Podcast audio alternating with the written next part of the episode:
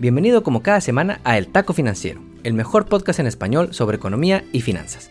Yo soy Enrique Castro y en este podcast creemos en el poder de la educación financiera y cada semana te traemos un episodio nuevo sobre lo último que está pasando en la economía, los negocios y las finanzas y cómo esto impacta nuestras vidas. Hoy es lunes 6 de septiembre y aquí en Estados Unidos estamos de puente por la celebración del Labor Day. Y en esta ocasión publicamos el episodio un poco más tarde porque en casa terminamos de mudarnos de departamento y a pesar de que todavía vivimos entre cajas, cada vez se ve más como un hogar. Y para empezar con el pie derecho, el mes de septiembre te traemos el mejor episodio de todos. Como primer taco, la semana pasada entró en vigor en Texas la ley antiaborto más dura en décadas y te traigo lo que debes saber, cómo llegamos hasta aquí y cómo han reaccionado las grandes empresas.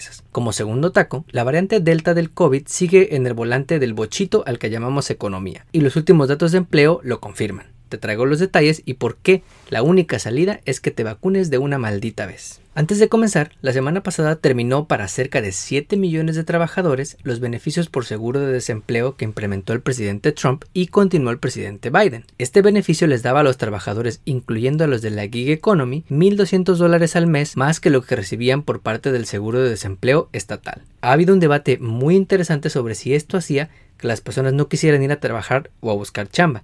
Hay gente que les decía que eran unos flojos, que se pusieran ya a chambear, pero hay factores más importantes como que las escuelas no habían reabierto y que la variante Delta hacía que muchos no quisieran regresar a sus trabajos. También antes de comenzar, muchas gracias a todos los que nos enviaron sus grabaciones para el mes de la herencia hispana. Estamos muy agradecidos y ya estamos preparando sus testimonios sobre lo que más les gusta de ser latino. Este mes de la herencia hispana hay que hacer ruido porque ya somos uno de cada cinco personas en Estados Unidos y nos merecemos tener un lugar en la mesa donde se deciden las grandes cosas para este país. Ahora sí, vamos con las historias de la semana.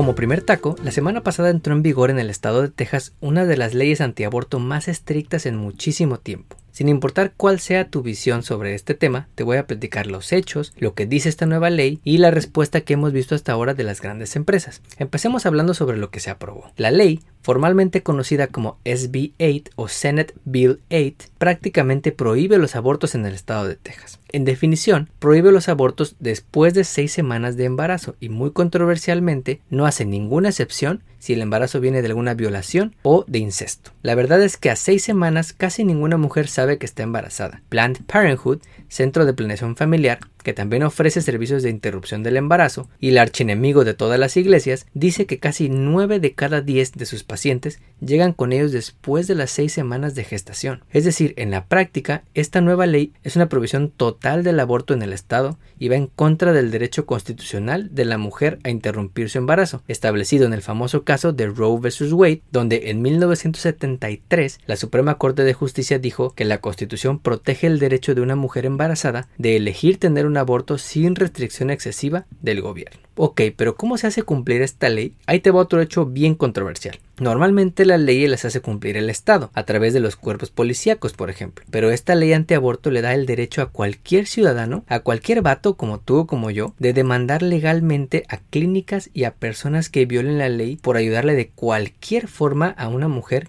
que quiere interrumpir su embarazo. Si estas personas ganan la demanda, la ley les otorga por lo menos 10 mil dólares más los costos legales por esta demanda. Te parece chiste, pero si manejas un Uber y llevas a una mujer a una clínica porque quiere interrumpir su embarazo, estás violando la ley. Y un cristiano cualquiera te podría demandar legalmente por llevar a tu cliente a su destino. Si eres un amigo o un familiar que quiere apoyar a una mujer a interrumpir su embarazo, apoyando la decisión súper difícil que acaba de tomar, puede ser demandado por esa tía intensa que cada Navidad te dice que te hace falta Jesús. Esto es gravísimo. ¿Cómo llegamos hasta aquí? Tres razones.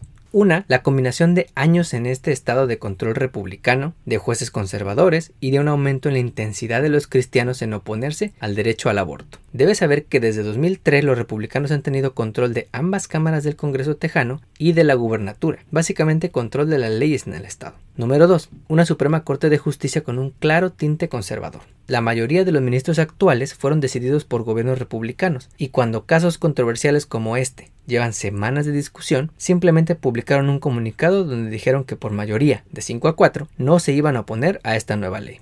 Número 3. Una sociedad dividida en torno al tema. De acuerdo con una encuesta realizada en Texas en febrero de este año, 32% de los tejanos quieren leyes más duras contra el aborto mientras que 37% quieren leyes menos duras contra el aborto. ¿Cuál ha sido la reacción hasta ahora de esta nueva ley? El gobierno de Biden ya la condenó, diciendo que esta ley es una grosera violación del derecho de la mujer establecido en Roe vs. Wade y que va a buscar cómo dentro de su gobierno puede ayudarle a que las mujeres que así lo decidan puedan interrumpir su embarazo en el estado de Texas. La mayoría de las empresas, a diferencia de los comunicados por la inclusión y la diversidad el año pasado, luego del asesinato de George Floyd, se han quedado calladas con esta ley antiaborto aunque hay dos excepciones de las que te quiero platicar. La primera es las aplicaciones de citas, como Bumble y como Match, que tienen sus headquarters en Texas y que ya dijeron que van a crear un fondo para donar a organizaciones que apoyan a las mujeres que quieran interrumpir su embarazo. Vamos a seguir luchando contra leyes regresivas como la SB8, dijo la empresa de Bumble en un comunicado. Número 2. Las aplicaciones de ride hailing como Uber y como Lyft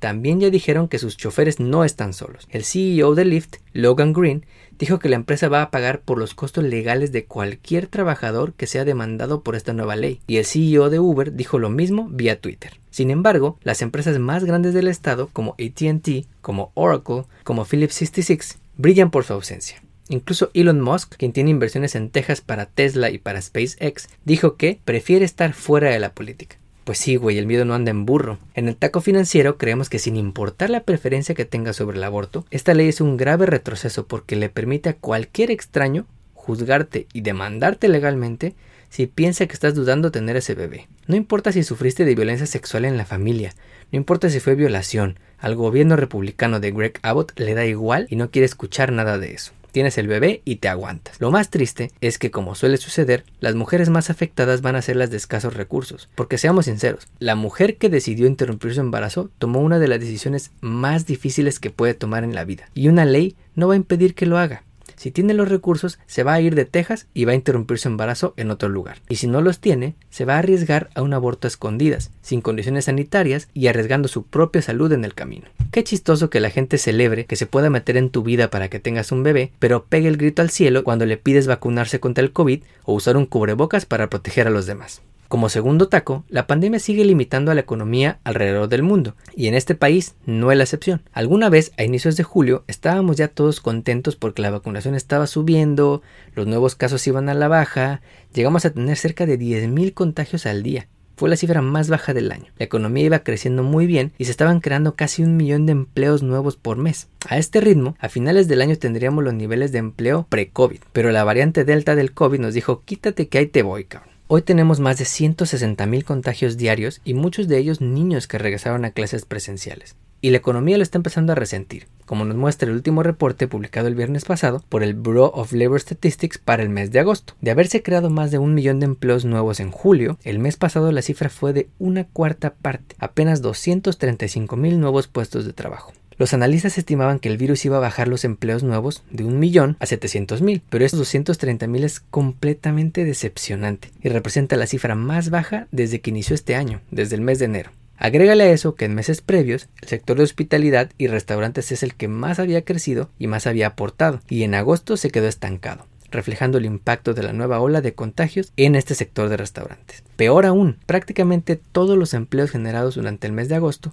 fueron para hombres, lo cual vuelve a resaltar que las mujeres han sido las que más han sufrido esta pandemia y nada más no sé de este maldito virus. Otra mala, la tasa de desempleo para los afroamericanos subió de 8.2% a 8.8%. Es decir, uno de cada 11 afroamericanos no tienen chamba, un año y medio después de que empezara esta pandemia. El presidente Biden ya dijo que no es lo peor del mundo, porque en los últimos tres meses el promedio de empleos nuevos es de más de 700 mil empleos. Pero no te dejes engañar, yo trabajé en el Treasury de México y te puedo decir que cuando uno quiere disfrazar un mal dato, siempre hay forma de sacar un promedio móvil, una comparación favorable, lo que tú quieras. Hay que decirlo, fue un mes muy malo para los empleos en este país. Lo único bueno es que los salarios siguen creciendo para los trabajadores que sí tienen chamba, pues los salarios crecieron 4.3% a tasa anual frente a los salarios que vimos en agosto del año pasado. En el taco financiero creemos que este dato le pone un golpe de realidad al gobierno y a la Reserva Federal, el banco central de este país que decide la política monetaria. La cosa iba muy bien y la vacunación sigue en aumento, pero la variante Delta ha demostrado que las cosas pueden empeorar y eso ya se ve en la economía.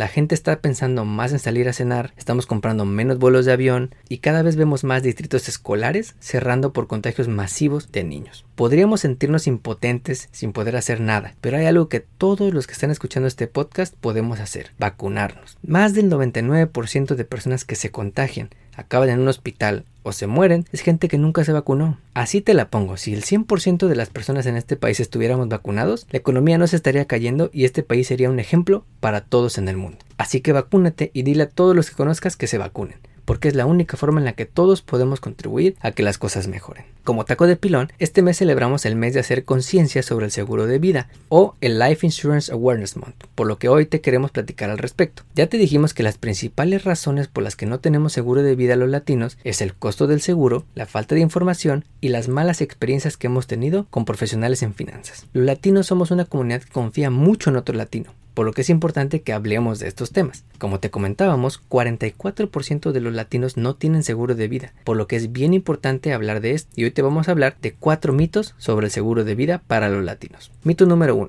Tienes que ser un residente permanente o ciudadano para tener seguro de vida. Falso. Puedes tener un seguro de vida que proteja a tu familia si un día les haces falta, aun si no eres ciudadano o un residente permanente. Yo así le hice este año y ya contraté mi seguro de vida gracias a una amiga de Nueva Jersey que se llama Silvia Elliott. Mito número 2. Necesitas Social Security Number para tener seguro de vida.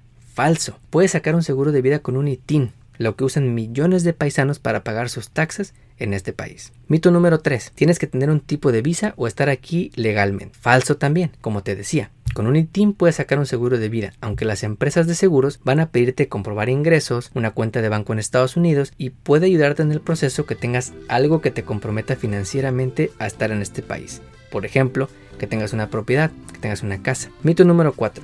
Tener life insurance puede afectar tu proceso de migración para tener tus papeles. Falso. No tiene nada que ver una cosa con la otra y tú puedes tener tu proceso migratorio para tus papeles y tener seguro de vida al mismo tiempo. Así que ya saben, infórmense, pregunten con expertos y mándanos un DM si tienes alguna duda sobre este tema. No olvides suscribirte a nuestro podcast donde quiera que lo escuches y ponerle 5 estrellas. Recuerda que estamos en Facebook, Instagram y Twitter como arroba taco.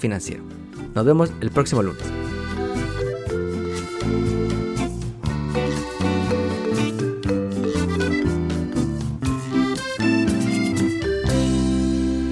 Podcast que acabas de escuchar, El Taco Financiero, refleja la opinión exclusiva del presentador o sus entrevistados y no representa la opinión de patrocinadores o terceros. El podcast tiene el objetivo exclusivo de informar y no busca promocionar la compra de acciones de empresas en específico. Tampoco es un reporte de investigación y no representa consejo legal o financiero.